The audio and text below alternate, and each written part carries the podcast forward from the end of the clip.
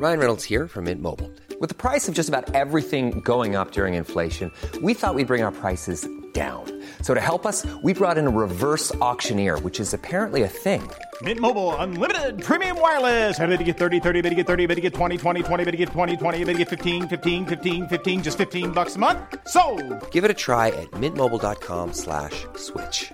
$45 upfront for three months plus taxes and fees. Promo for new customers for limited time. Unlimited more than 40 gigabytes per month. Slows. Full terms at mintmobile.com. Escuchas. Escuchas un podcast de Dixo. Escuchas Bien Comer. Bien Comer. Con Fernanda Alvarado. Por Dixo. Dixo. La productora de podcast más importante en habla hispana. Hola, ¿qué tal? Les saluda Fernanda Alvarado en un podcast más del bien comer. Hoy estoy nuevamente con mi dragona favorita, Paola Norman, para hablar de uno de los alimentos más apreciados. Y yo creo que sí me atrevo a decir que hasta de el mundo entero, ¿eh? Lo es, definitivamente lo es, sí. O sea, es una eh, cultura que tenemos en, ¿Saben en cuál todo es? el mundo. ¿Saben cuál es? Chan, chan, chan, chan. Un dato. Un dato.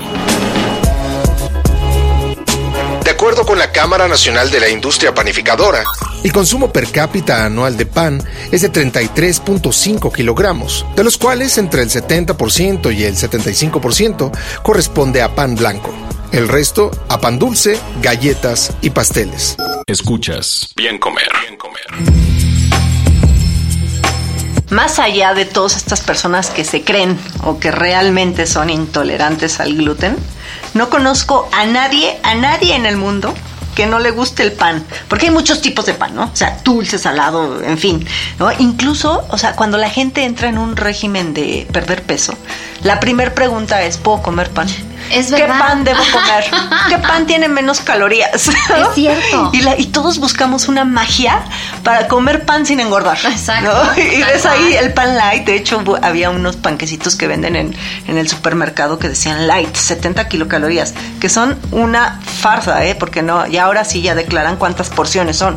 Sí son 70 Ah, kilocalorías, claro, pero creo que como en tres porciones. Ahí te encargo, o sea, Entonces- ok, o sea, tres porciones de 70, ca- de 70 calorías, Mm, 210 en un... En un panque, era un panquezote. O sea, sí, no, enorme, ¿no? Hay que leer las letras chiquitas. A ver, Pau, platícanos un poquito del pan y yo ahorita me arranco con mi amargura a nutrición. Es que para allá voy, Fer. O sea, si es un tema, como lo platicabas, yo creo que es, es- es una cuestión, este, es una cultura que te- tenemos en todo el mundo. O sea, es la mejor manera de transportar comida, ¿no? O de, o de eh, antes para la gente que tenía que salir a trabajar, a pasar este temporadas muy largas fuera, pues lo más ¿No había sencillo. topper? No había topper. Entonces envolvían el pan, ¿no? Entonces llevabas tu pancito y lo podías poner algo adentro, o llevabas el pan y te lo guardabas, este, a lo mejor pasaban los días y se hacía duro, pero lo remojaban y se lo comían con algo. O sea, es un tema que lo tenemos muy arraigado todos, ¿no? Eh, pero lo mismo, hay, yo creo que hay muchísimos este, mitos en, en cuestión del pan. Y más con lo que dices ahora, que yo ya no sé, yo ya no distingo quiénes verdaderamente son intolerantes al gluten, si así se nace, si pasa el tiempo y te haces, si no te hiciste, si es un tema que, que fue como una moda ya. Y es lo que quiero que me platiques, Fer, porque Mira, yo tengo un tema... Ahí, hay, hay distintas. hay- yo yo los, los defino así. Está las parte, la, la parte de la gente que es celíaca, o Ajá. sea, es decir, que no puede consumir nada de gluten. El gluten es una proteína, una glicoproteína de el trigo y de otros cereales, ¿no? pero el, trigo es como lo que más consumimos. Y estamos hablando que es como el 1%, o sea, para que alguien sea celíaco es dificilísimo. Después están las personas que son sensibles al gluten. Ok. Ajá, y que eh, no está muy definida eh, qué es la sensibilidad, pero sí se ha visto que tienen síntomas poco agradables eh, y, y molestos cuando comen eh, algún producto derivado del trigo o de otros eh, cereales. Y están, eh, pues, no sé cómo le llamaríamos, como los las, las personas que les gusta estar a la A moda. la moda. Y que creen que Esos consumir gluten, también, ¿no? Ajá. esos que de, de un día a otro se hacen veganos, gluten Ajá. free, que creen que de un día al otro, este, que, que, que el gluten no engorda, que si tú consumes productos sin gluten, no vas a engordar. Y esa es la, una gran, gran, gran mentira. De hecho, los productos sin gluten suelen tener féculas y otro tipo de historias que pueden llegar a ser más inflamatorias que el mismo De pan. verdad, ok. Ahora, sí entiendo, y que eso nos podemos ir ahorita a platicar un poquito del proceso. Y no es lo mismo el pan que consumíamos hace 50 años, que 30 años, es más, no me voy tanto, y el pan que venden hoy, que es una, la verdad es una porquería. Y por más de una cuestión, ¿no? Una, por el producto, ¿no? Por el cereal que ahora se utiliza, a lo mejor es desde los métodos de, de este, de cultivo y demás. Dos, por el proceso para obtener las harinas. Ajá. Y este, y este tema también de conservadores y demás, eh, cuando consumimos pan de este, del supermercado, en fin, ¿no? Y que es ahí donde yo creo que sí pueden tener razón esta corriente eh, este de, odio al pan, porque ajá. el gluten no es el gluten, es el proceso. Es el proceso. El proceso y los ingredientes que utilizan. que no son de buena calidad, o sea, no hay pan de estos de bolsita del súper que dice este cero azúcar, no sé qué, que sea. Yo he querido encontrar calidad. uno, es, o sea, no, de hecho tengo un video por ahí en YouTube de cuál es el mejor pan. Es tan difícil, no lo hay. Y creo que al que yo le apostaría, digo, ahorita hablando de los panes comerciales, ¿no? Eh, para mí ninguno, ninguno, ninguno. eh, te podrías quitar las ganitas de, y po- de un pan este, de caja, eh, pero es muy costoso el Ezequiel, ¿no? Ajá. El, el A Ezequiel. ver, cuéntame de ese, porque sí ese oigo, pan oigo, es oigo, un pan no lo sé elaborado de germinados y Ajá. leguminosas. Ok. No tiene harinas. Ojo, sí tiene gluten. Para todos los que, dis- que son este, intolerantes al gluten, sí tiene gluten, pero no tiene eh, harinas. Ahora también, ojo las personas que tienen problemas de tiroides, porque eh, utilizan también ahí de repente soya, ¿no? Eh, y puede no ser no tan, este, tan bueno para Tan estas bueno, personas, pero en realidad es un pan nutritivo, es un pan vivo, ¿no? Tiene germinados, tiene leguminosas. Pero de ahí en fuera, eh, y seguro van a empezar a escribir personas Sí. de, en- a ver, porque me mandan diario una etiqueta de un pan para ver si ese pan es bueno. Ajá. Entonces lo que yo les diría es, fíjense nada más que no tenga en los primeros ingredientes, no, eh, la mayoría lo tiene, pero azúcar, jarabe de maíz de alta fructosa, este, eh, grasas hidrogenadas, que, no, que generalmente son grasas trans. Entonces, eh, todos los panes, la mayoría, aceites vegetales, en fin, pues no, un pan que es, o sea, un pan es agua, harina, sal, ¿no? Ajá. O sea, tu sugerencia es, o sea, la mejor mi sugerencia no del supermercado. es no del supermercado. Yo tengo mi sugerencia es váyanse a a una contar. panadería. Exacto. Eh, ahora entiendo que por practicidad no todo mundo puede estar yendo a la, a la panadería. panadería. Entonces, bueno, pues ahí en el video de YouTube pongo como los menos peorcitos para mí. ¿No? Eh, sí son un poco más costosos. Tenemos que entender que, un, que los alimentos de buena calidad eh, cuestan más que un típico pan bimbo blanco horrible. Que aparte, ¿cuánto tiempo puedes dejar ahí? Sí, caray. Hay otras Claro. cosas que se llaman thins. Que, Ah, esos. eh, esos, ver. esos panecitos no es de que sean malos y de hecho duran una eternidad, ¿eh? Tú compras una bolsa y te dura, te lo juro, dos meses sin ningún hongo ni medio hongo. A mí, yo me imagino cuando los veo, perdón, Fer, que te interrumpa, no. las puertas de conglomerado, ¿sabes? O sea, abres este panecito redondo, es un panecito redondo, un disquito, no lo abres, Mm. y se me hace como este relleno de conglomerado de, no sé, Mira, ese pan lo pongo en la misma categoría que las tostaditas de arroz. La- las de que parecen unicel. Ajá, ajá. No es que sean malas, no es malo, pero no te nutre. O sea, es, Es- un producto para quitarte eh, las ganas de comer pan. Nada más. Punto, pero un verdadero pan, o sea, un verdadero pan, pues tú, tú lo sabes, ¿no? O sea, co- ¿cómo, se hace? Hay mucha diferencia entre un pan empaquetado y uno artesanal. Por supuesto. También aquí la cuestión es que aprendamos a este, almacenar el pan, ¿no? O sea, yo decía, pues compro pan, no me lo acabé, se hizo duro, ya, bye. Entonces, ya aprendí que sí lo puedo congelar. Sí. Entonces lo sacas y a lo mejor no va a estar para que te lo comas así, pero lo metes al hornito y demás, entonces te agarra otra vez ondita para que te lo puedas comer, ¿no? Si no quieres ir diario a la panadería. Eso me parece mucho mejor que comprar una bolsa de pan de este de caja del supermercado, ¿no? De estos que me dices. Y que luego hasta pinta, ¿no? Porque mucha gente dice, es que es pan integral. Luego me decía en los, en los cursos que daba hace mucho, maestra, yo me, me mire, tengo mi, mi sándwich, pero es de pan, Pan integral.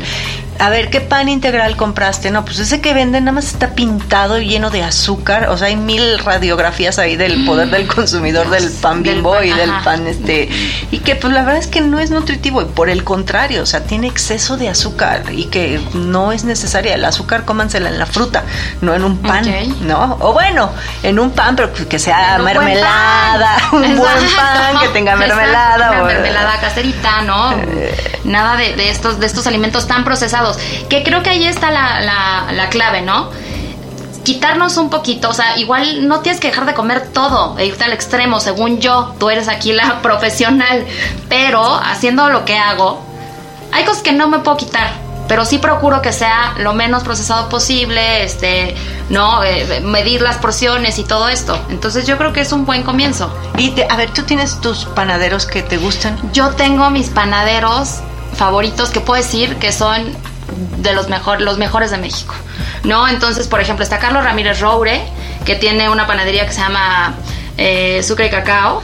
Ah, y sí he probado la, cada que hacen la, rosca. La rosca, La rosca es buenísima. O sea, todo, no, el pan de muerto. Es buenísimo. Todo el pan que él usa, los insumos que usa, de verdad es algo sumamente cuidado. O sea, sí es un pan de calidad.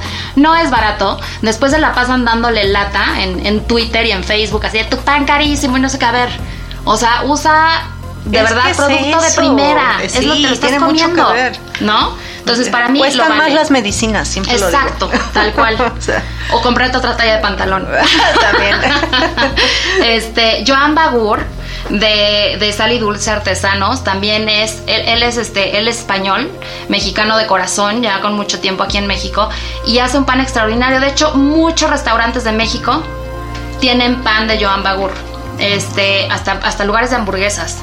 ¿no? Hace un pan maravilloso y Rodrigo Curi también de Bakers. Y de ahí hay muchos más. Hay grandes panaderos en México que están muy preocupados por el tema de usar buen producto, de hacer buen pan, de hacer buenos procesos, ¿no? lo que platicábamos, la fermentación. Sí, que eso tiene muchísimo que ver. O sea, eh, la, cuando tú fermentas, eh, la, de hecho tarda. O sea, un pan de masa madre fermentado sí tarda muchísimo. O sea, yo creo que la calidad del pan es, es o sea, está en cuestión de... Del tiempo. De, la materia prima, ¿no? Y de respetar los tiempos de, fermentación. Así o sea, un pan eh, que yo recomendaría, pues no tendría que llevar 80 ingredientes, ¿no? O sea, literal es agua, harina de calidad, ¿no? O sea, masa madre de cultivo de larga fermentación y, porque es, va a ser un pan que va a estar eh, elaborado por microorganismos, o sea, bacterias de eh, ácido lácticas y levaduras y eso va a transformar, pero de pe a pa, al pan que genera el bolillo de, del súper, ¿no? Y no porque esté mal, el, yo amo un bolillo, lo estábamos platicando, un bolillo con café con leche, claro que sí, y se valen, o sea, hablando en la dieta, se vale, eh, hice una pregunta en Twitter si, si creían que era necesario en una alimentación, o sea, si era un elemento básico, y la respuesta es no. O sea, de entrada no hay ningún alimento que sea imprescindible, okay. pero el pan no es necesario. El pan eh, podríamos, hay muchas otras cosas. Ahora, como dices, eh, siempre una persona, un oficinista, se puede llevar una buen, un buen baguette, una torta, una buena torta, al trabajo. La torta de huevito, la torta de en elegir el pan exactamente. Ahora, creo que tú y yo estamos, a mí te digo lo que te platicaba hace rato antes de, empezar. Yo pienso en pan y nunca pienso en pan dulce, ¿no? O sea, siempre pienso en pan para acompañar mi, la, la, comida salada.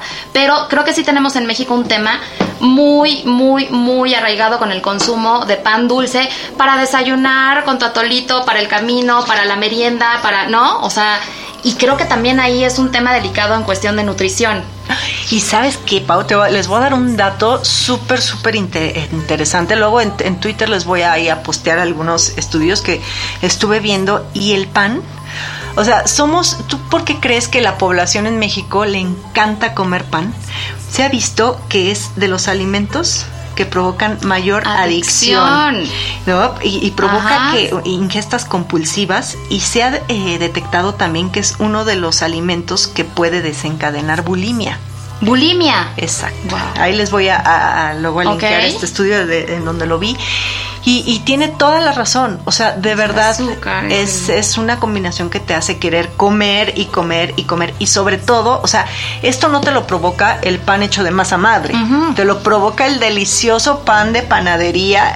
Dulce por la este, combinación, dulce, Exacto, ¿no? y todos estos mejorantes químicos, aditivos que le ponen. Entonces, bueno, pues ahí la recomendación sería no que no que los dejes de comer, o sea, ¿a quién no le gusta una concha con nata, un, un cuernito? en México le decimos cuernito, no croissant. Exacto. un, cuernito, una oreja. A mí me gustan las orejas, pero del día siguiente. o sea, es como el recalentado de las orejas. ¿Ah, sí? las, compro y las dejo hasta el otro día que se hagan como aguaditas del centro así. Las amo La verdad es que el pan dulce, o sea, ya hablamos del salado, pero el dulce es una gran variedad. Ahora, y tenemos una gran cultura. Sí, bye. O sea, no, no, por más que yo le quiera encontrar algo defendible al pan dulce, pues no, solamente es el placer y bueno, pues me podría ir por el lado de que la nutrición es biopsicosocial y que bueno, también una dieta pues tiene que ser agradable, ¿no? Pero sí hay que considerar que en el sistema mexicano de alimentos equivalentes es cereal con grasa, así está catalogado, o sea, no hay de otra. Y como dices, es algo que no necesitamos, no estaba en, nuestra alimentación, o sea, el trigo llegó con los españoles, entonces ahí fue cuando empezó, eh, cuando se introdujo en nuestra alimentación, pero no es algo, no es algo que, necesitemos, no es como el maíz para nosotros, ¿no? Que ahí es otro tema que te quiero preguntar. ¿Qué tan cierto es esto de que, de que nuestro organismo por lo mismo no está hecho para poder procesar este, los cereales, el trigo en este caso y demás. Yo creo que somos muy adaptables, o sea, los seres humanos somos muy adaptables y ya hemos consumido pan desde hace muchos años. Ahora, eh, puede ser, o sea, sí, sí puede ser, y yo creo, por ejemplo, en el, caso de los lácteos, en México el 70% de la población es maldigestora de la lactosa, pero tú vete a Suiza o vete... Claro. Y claro que entonces sí tiene mucho que ver esto, y evidentemente, pues el trigo en Europa, ¿no? No en México. Exacto. Eh, y sí, o sea, sí hay, eh, no, no quiere decir que por eso sea la razón por la que nos haga daño, pero yo creo que sí tiene que ver. Ok, ahora, otra, me voy a regresar rápido, perdón, ya sé que nos estoy volando el tiempo, me voy a regresar de volada antes de que se me vaya el avión. Este tema entonces de, de, las intolerancias al gluten, es puede, o sea, no es que ya nazcas con esto, puede ser también el, el, consumo y el paso del tiempo y la edad y todo esto, o sea, ¿qué factores hay para que un día te des cuenta que, que es eh, el pan o, en la este cerveza. Sí, sí, bueno, claro, la cerveza tiene gluten. La celiaquia es una enfermedad autoinmune, o sea, es decir, eh, que tu cuerpo se pone loco ahí, todos los soldaditos a pelear porque no, porque la proteína del gluten eh, la ven como el enemigo, ¿no? Entonces sí, es muy peligroso, de hecho, en personas celíacas. Y en los sensibles es lo que se sigue, estudie y estudie. Se cree que el 6% de la población. Y yo eh, apuesto mucho a que sea una cuestión, volvemos a la elaboración y a la materia prima del, del pan. O sea, y los otros porque creen y que ese es un gran porcentaje. Yo creo que ese sería el 50% de los que dicen que son eh, sensibles al gluten es porque, eh, porque creen que los productos sin gluten no engordan. Eso yo escuchar de amigas mías. Que no, bueno, yo he escrito muchos artículos eh, donde no es eso. O sea, ya les dije, suelen ser hasta más inflamatorios, algunas féculas que utilizan y son costosos. O sea, ¿por qué? A ver, si eres intolerante al gluten o, sensible, pues entonces no comas nada con gluten. Evítate los, los no, alimentos gluten free. o sea, hay miles de cosas. No, pues si tú tienes esa condición, no la comas. Ahora, claro que adelgazan las personas que son intolerantes al gluten. ¿Sabes por qué? Una porque cambian su estilo de vida. Ah, Dejan de consumir carbohidratos, pues obviamente vas a bajar de peso, ¿no? Ok. Ahora, otra pregunta de volada, porque ya van con tres personas que platico y me preguntan, y, más bien coincidimos como en, en lo mismo. Puede ser que de repente hagas una dieta en la que dejes de comer carbohidratos por, por varios meses y cuando vuelvas a comer, por ejemplo, pan, te des cuenta que ya no puedes comerlo porque te cae muy mal. Sí, claro. Y de hecho, la mayoría de las intolerancias es como te das cuenta, porque hay, hay de hecho algunos estudios que hacen en sangre para que te digan, a ver, tú tienes cierta tolerancia al arroz, al, trigo, a la leche, ta, ta, ta. Y, pues sí podría ser recomendable que se los hagan y no porque a veces te sugestionas mucho, ¿no? Pero generalmente cuando tú dejas para ver, es como, como en un pequeñito cuando empieza a comer, primero le vas a dar pura verdura, ¿no? Y una por una, tres días, a ver cómo tolera. Nosotros ya de adultos, sin decir Ya nuestras das, edades. ¿no? Entonces ya es una cosa que ya no sabes y a veces te provoca tanto daño que ya te acostumbraste a Eso. ese, a ese malestar. Entonces, para ti es normal tener cierta diarrea, para ti es normal estar inflamado porque ya te, a- te adaptaste, pero cuando te quitas el lácteo, el gluten, tal, y descubres que, que tu vida Que no cambia. eso me pasó, Fer. Entonces, bueno, pues sí. Ahora podrías confirmarlo con un análisis, ¿no? A mí me dio mucho pesar darme cuenta de eso porque yo siempre molestaba a esta gente de, ay, sí, o sea, cero gluten, cero nada, este, dolphin free. No, y, pero y- me pasó. ah, y te voy a decir otra, ah, ahí le, me voy a poner de abogado del diablo.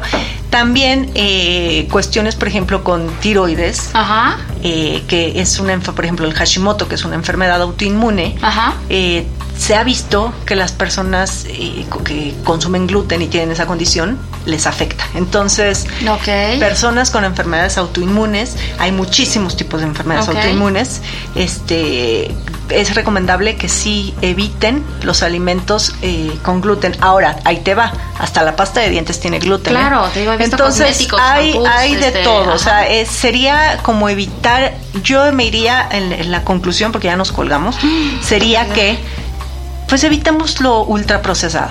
Ok. Evitar ultraprocesado, irnos más al pan casero, porque tú puedes hacer tu pan, además sabe Sí, sí. delicioso, es muy fácil, y, y si no, pues al panadero de confianza, que mi favorito es el de Fer Campo. de la Ay, Fonda bueno, mi. Fer. Híjole. y utiliza materia prima, y por eso es Está costoso también, mucha gente se queja, pero porque es un pan que vale la pena. Sí, a mí me gusta el de Fer, pero para irme a sentar ahí a comerme tres horas. Y con él, ¿no? Ay, sí. Y que, sí, ya a no ver hay que decirle que escuche este Ay, podcast. Fernando no se deja. Ajá, y hay que irnos afuera de Así, Garufa con pancartas para Fernando que nos haga caso. Nadie le ruega tanto un nombre. Escuchas Bien Comer. Bien Comer. Oye, después de tanta plática de pan, nos vamos a evitar el decirles cuántas calorías tiene el pan dulce. Ahí se los dejamos de tarea. Cierto, no hablamos de calorías No, no, no, pero ni hablemos, ni hablemos. Mejor disfruten ya, disfruten. Acuérdense comer panes artesanales y también acuérdense de seguir a Paola en arroba. Gracias. En arroba Paola Norman y arroba epicuristasmx, Twitter e Instagram está igual. Ahí está. Y vean también las delicias que tiene ahí en Instagram, eh, que pone y no, no, no, sin mal Es no una vives, pareja eh, muy mal no vives, la reina. la mía. y yo estoy en Bien Comer, que tampoco está como muy, muy green mi, mi feed, pero bueno, nos escuchamos la próxima semana. Dixo presentó Bien Comer. Bien Comer. Con Fernanda Alvarado. Las opiniones expresadas en este programa no pretenden sustituir en ningún caso la asesoría especializada de un profesional. Tanto las conductoras como Dixo quedan exentos de responsabilidad por la manera en que se utilice la información aquí proporcionada. Todas las opiniones son a título personal. Ever catch yourself eating the same flavorless dinner three days in a row? Dreaming of something better? Well, HelloFresh is your guilt free dream come true, baby. It's me, Kiki Palmer. Let's wake up those taste buds with hot, juicy pecan crusted chicken or garlic butter shrimp scampi. Mm. Hello Fresh. Stop dreaming of all the delicious possibilities and dig in at HelloFresh.com. Let's get this dinner party started.